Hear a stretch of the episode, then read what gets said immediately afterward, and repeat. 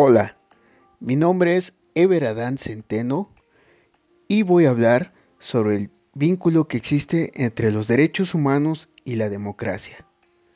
Los derechos humanos y la democracia guardan un estrecho vínculo, ya que la democracia es ejercida por las personas, personas que gozan de ciertos derechos, mismos que sirven para ejercer la democracia, como son por ejemplo la igualdad, el derecho a la no discriminación, derecho a la información, entre otros. Pero ¿cómo se reflejan estos derechos en la democracia? Vamos a ver algunos ejemplos. El derecho a la igualdad se ejerce en la democracia por medio del voto. Cada persona tiene derecho a realizar un voto que tiene el mismo valor que el de otra persona.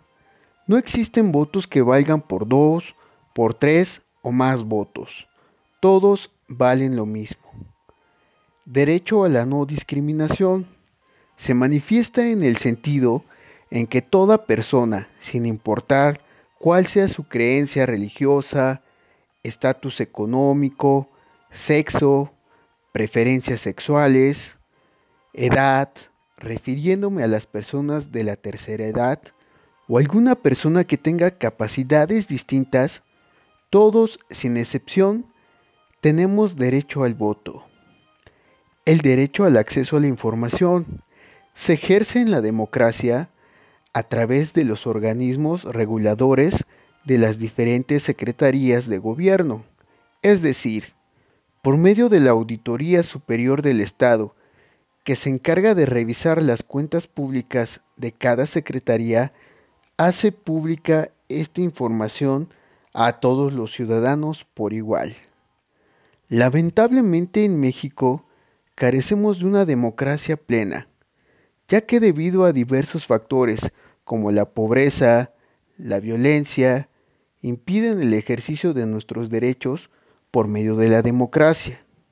Por ejemplo, después de más de 70 años en el poder, el Partido Revolucionario Institucional perdió las elecciones del Ejecutivo Federal dando alternancia en el año 2000 al Partido Acción Nacional.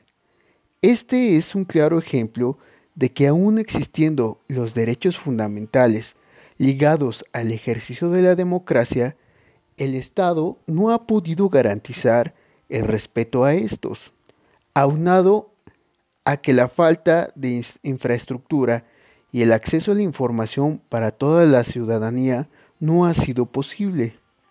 Aún nos queda un largo camino por recorrer, pues es también responsabilidad de los ciudadanos hacerse partícipes por medio de sus derechos para contribuir a una democracia de calidad. De mi parte esto fue todo y les agradezco el haberme escuchado. Hasta luego.